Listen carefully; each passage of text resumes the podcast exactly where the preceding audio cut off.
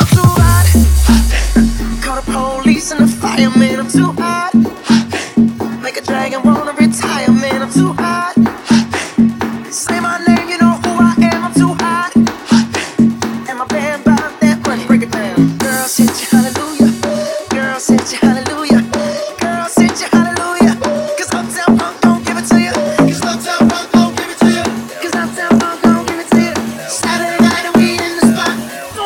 just watch. Come on.